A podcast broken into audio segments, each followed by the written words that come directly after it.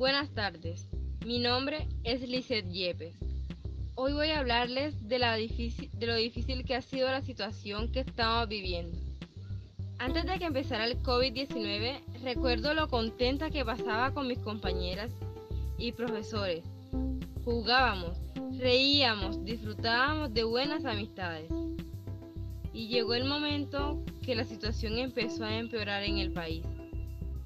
Nuestra institución educativa La Draga fue cerrada. Fue cerrada por prevención del contagio. Pasaron varios días y empecé a sentirme triste porque me hacían falta mis amigos y maestros. Bueno, tengo una familia que me ha ayudado a superar esta situación. Ahora me cuidan más. Todos nos cuidamos y me siento contenta por eso. Hay momentos que me acuerdo de ustedes y siento mucha nostalgia.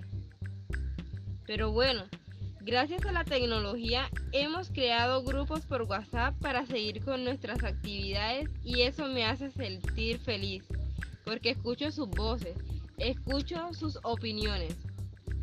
Pero hay algo en el fondo de mi corazón y es tristeza.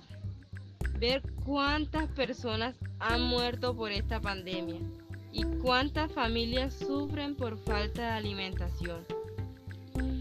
Yo tengo fe de que esto va a cambiar para bien y nos vamos a volver a ver. Entonces reiremos, jugaremos, nos abrazaremos y compartiremos. Pero, ah, eso sí, cuídense, quédense en casa porque quiero volver a verlos a todos.